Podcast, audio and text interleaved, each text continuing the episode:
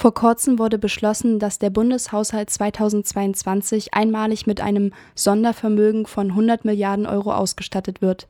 Dieser hohe Geldbetrag wird in die Bundeswehr fließen, während im Bildungsbereich über Jahre gespart und gekürzt wurde.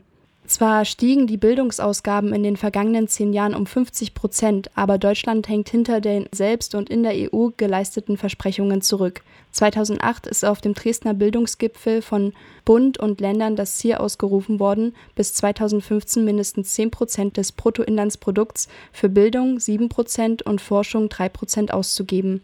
Diese Geldverteilung findet nach wie vor nicht statt. Das äh, fällt bei den kaputten Schulgebäuden, fehlenden Lehrkräften und zuletzt bei den massiven Kürzungen an der Unihalle auf. Ich spreche jetzt mit Matthias Konrad von der Kampagne Gemeinsam gegen die Bildungskrise Stop the Cuts. Heute starten ja eure Online-Aktionen, die bis zum 22. Mai laufen. Bei diesen Social-Media-Aktionen sollen Fotos und Videos, die die Unterfinanzierung des Bildungswesens offenlegen, veröffentlicht werden. Wie ist die Kampagne bisher angelaufen? Also bisher läuft es ganz gut. Wir bekommen tatsächlich, also weiß das gut, ne? Also zeigt erstmal, wie schlecht es tatsächlich läuft. Wir bekommen tatsächlich aus dem ganzen Bundesgebiet Bilder eingeschickt und teilweise sind die Ergebnisse erschreckend. Also was wir da bekommen, ist wirklich furchtbar. Also ein paar Bilder sind ja auch schon online, wenn ich äh, wenn ich es richtig im Kopf habe. Was man da sieht, ist eindeutig. Also von baufälligen Gebäuden bis zu funktionierenden Toiletten und sonstigen Geschichten ist da wirklich alles dabei. Ja, auf jeden Fall. Also das ist ähm, auch in meiner Schule nicht ein Einzelfall gewesen. Ich sag mal so, also bei uns war eigentlich das Schulgebäude okay, aber bei uns haben ständig Lehrer gefehlt und ich kann da auf jeden Fall nachempfinden, was du, wovon du sprichst oder wovon die Leute auch Fotos schicken. Auch mhm. gerade bei Freunden habe ich gesehen, dass da die Decke teilweise vom, also dass der Putz von der Decke gerieselt ist. Und ihr habt ja außerdem einen offenen Brief an die Bundesbildungsministerin, den Finanzminister, die Abgeordneten des Deutschen Bundestages, die Kulturministerin Konferenz, die gemeinsame Wissenschaftskonferenz geschrieben. Was fordert ihr in dem offenen Brief? Prinzipiell fordern wir in dem offenen Brief einfach eine echte Generationengerechtigkeit. Also in den letzten paar Jahren und auch bis zuletzt wurde ja unter dem Deckmantel der Generationengerechtigkeit wurde immer weiter die Schuldenbremse zum Beispiel aufrechterhalten und unter dem Deckmantel der Schuldenbremse dann auch wurden, wurden, viele Dinge gekürzt. So, man hätte einfach kein Geld, man muss sparen, man darf keine Schulden aufnehmen, das wäre schlecht, weil diese Schulden, die müssten dann ja von zukünftigen Generationen zurückgezahlt werden. Und wir fordern, dass mit, mit diesem Humbug endlich mal Schluss gemacht wird, weil das ist einfach einfach eine dreiste Lüge. Ne? Also man das jetzt wirklich, also hast es ja vorhin schon kurz erwähnt, dieses Sondervermögen von 100 Milliarden für die Bundeswehr beweist jetzt einfach, dass es nie, wirklich nie an, an Geld gefehlt hat einfach, sondern es war immer der politische Wille, der halt nicht da war, wirklich mal Geld in die Hand zu nehmen und das in, in die Bildung zu stecken weil die Investitionen, die man in die Bildung steckt, das sind ja dann wirklich, also auch ganz ökonomisch betrachtet, wenn man sich das in, in, dieser Logik sozusagen anschaut, dass da ja am Ende immer irgendwas bei rumkommen muss. Selbst in dieser Logik ist, funktioniert das ja auch, weil das sind ja auch Investitionen, die sich über eine sehr langfristig gedacht ja auch wirklich lohnen. Also dann, da kommt ja auch wirklich was bei rum, anders als bei der Bundeswehr, würde ich mal ganz dreist behaupten, dass wenn man da 100 Milliarden reinsteckt, ne, dann, dann wird das Geld halt irgendwie in, wortwörtlich äh, geht das in, in Schall und Rauch auf. Also das muss man sich wirklich genau überlegen.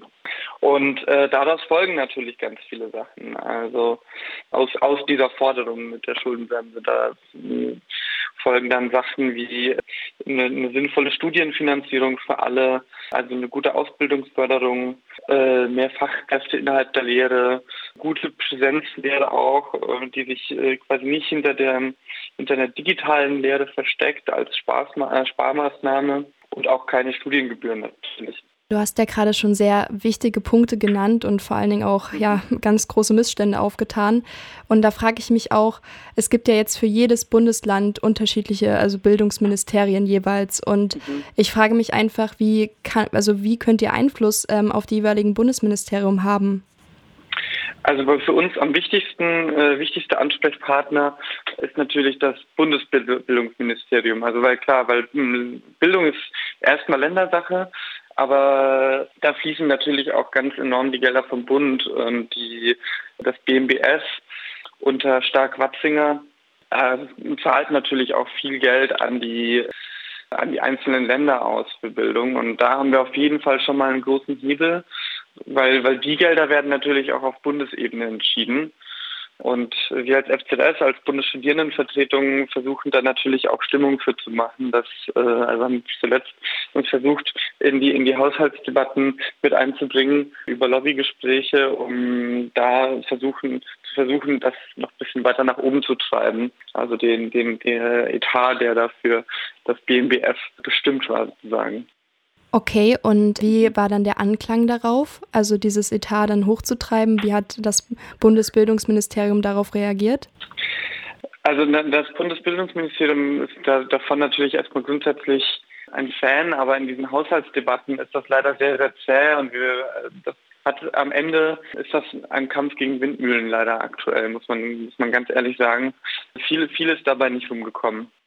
Ja, das ähm, hat sich leider jetzt auch bei der Uni Halle bestätigt, dass es leider immer noch nach wie vor lieber ähm, gesehen wird, Geld in, ja, zum Beispiel auch das Militär zu investieren oder in andere Sektoren, aber bei der Bildung wird dann eher eingespart und gekürzt und dann fehlen halt die Lehrkräfte. Die Finanzierung der Bildung haben ja die Länder in der Hand. Inwieweit unterscheiden sich die Problemlagen dann im, nach Bundesland? Also so ganz konkret kann ich das jetzt nicht, ich kann jetzt leider keine, keine Auflistung der einzelnen Bundesländer auflisten, also wie da der aktuelle Stand ist. Das kann ich leider nicht. Nach allem, was ich bisher gehört habe und wie so meine Erfahrungen sind, ist es so ein bisschen das klassische Bild, dass im Osten häufig auch nochmal ein Stück mehr Gelder fehlen als, als in westlichen Bundesländern, aber selbst eigentlich auch in den westlichen Bundesländern. Also ich habe selber in, in Heidelberg studiert und also in Baden-Württemberg und im, aus Baden, von, von baden-württembergischen Unis hört man auch ganz häufig, dass da aktuell Stellen nicht wieder neu besetzt werden, dass Studiewohnheime nicht saniert sind. So. Also das ist das ist auch, also glaube ich, ein gesamtdeutsches Problem dass die Bildung da in einer tiefen Krise steckt. Und wo, da jetzt genau die einzelnen harten Brennpunkte sind, kann ich jetzt von hier aus leider nicht, nicht ausmachen. Trotzdem danke, dass du mir diesen Einblick gerade gegeben hast. Und mhm. ja, ich würde auch sagen, also aus meiner Sicht darauf oder soweit ich mich da informiert habe, ist ja Bayern dann noch relativ gut aufgestellt oder da fließt mhm. dann am meisten noch das Geld.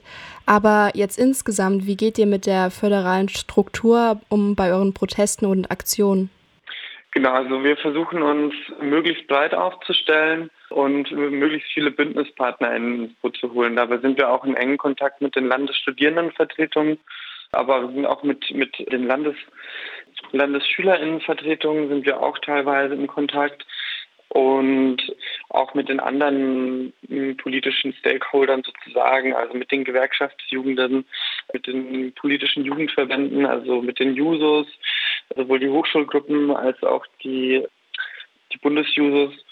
Genau, also da sind wir ganz eng mit denen in Kontakt und versuchen darüber dann natürlich auch uns noch weiter, unsere Inhalte noch weiter zu streuen und mit, mit Hilfe derer dann auch da versuchen, ein größeres Gewicht quasi, ein größeres politisches Gewicht zu gewinnen. Sieht die Zusammenarbeit dann jeweils anders aus? Also ist es dann eher so, dass es halt äh, teilweise mit der einen Gruppe so abläuft und der anderen so oder ist die Zusammenarbeit immer dieselbe?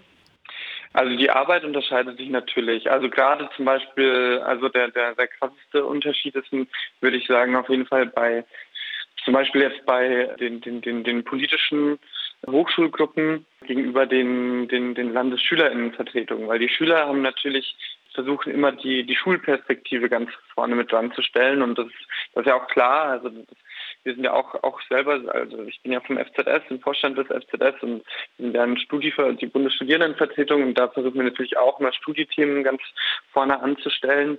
Und ich glaube, das ist aber auch durch diese Zusammenarbeit bekommen wir dann, ergänzen wir unsere Position sehr gut und äh, können somit auf strukturelle Probleme innerhalb der gesamten, des gesamten Bildungswesens auch hinweisen und das auch nachweisen, dass das jetzt nicht nur die Schule ist oder nicht nur die Uni, sondern dass es wirklich um den gesamten Bildungssektor geht, wo, wo, wo einfach Gelder fehlen.